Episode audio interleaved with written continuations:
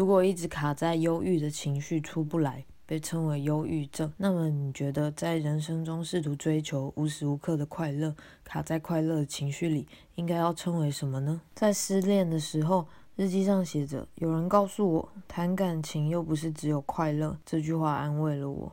追求快乐，就像要自己无限制地娱乐内心的魔鬼。商业更利用了我们内心的脆弱，光是好还不够，还要更好。言下之意，也就是要买的更多。仿佛我们可以买到快乐，可以在服装店、球鞋店、汽车公司、医美诊所里买到快乐，但是不行。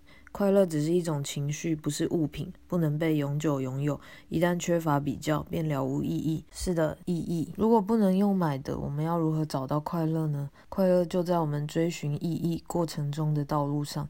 有意义的人事物不会被新的流行给取代，意义是由你赋予的，他人无从比较起。